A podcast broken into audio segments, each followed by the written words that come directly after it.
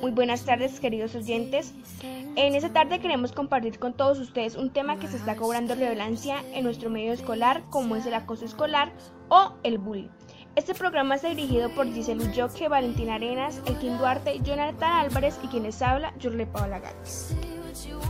A continuación les hablará mi compañera Valentina del tema de interés del día.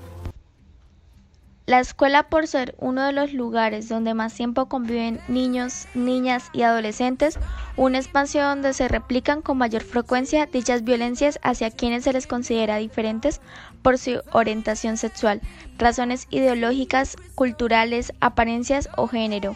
Una forma de violencia es la homofobia, que se caracteriza por el desprecio, rechazo, estigmación o discriminación ante conductas y actitudes consideradas como homosexuales. Una persona homofóbica siente enojo, odio, impotencia y angustia cuando observa en los hombres comportamientos considerados femeninos o en las mujeres comportamientos masculinos.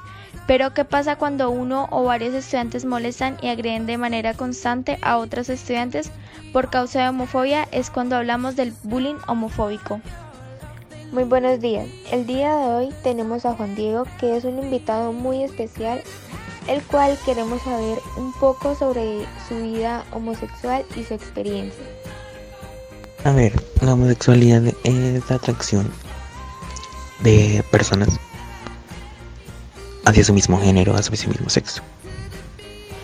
Me preguntas sobre la homofobia. Bueno, yo no pienso que la homofobia debería tener este nombre, pues fobia es miedo. Entonces, si tienes, si eres homofóbico, tienes miedo a los homosexuales, me parece.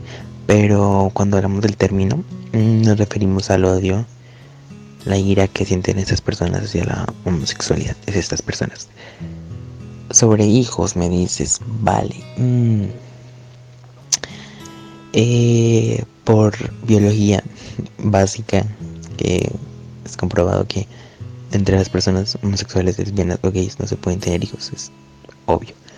Pero hay diferentes formas, como lo son la adopción o inseminación artificial, o cuando se, se renta un vientre, y así. Eh, que la homosexualidad no es cuestión exclusivamente sexual. Mm, no. Cuando hablamos de la homosexualidad es una orientación sexual.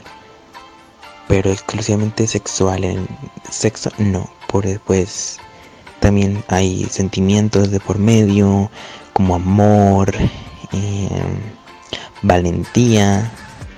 La homosexualidad no es solo sexo, de hecho de ella se desprenden muchas cosas son importantes para, para nosotros.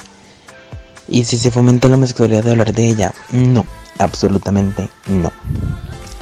La homosexualidad no es una enfermedad que vas a ir contagiando a las otras personas. Es como que un día te levantes y digas, ay no, es que es, amanecí gay o amanecí lesbiana. No. Cuando se habla de homosexualidad se intenta fomentar el respeto, tolerancia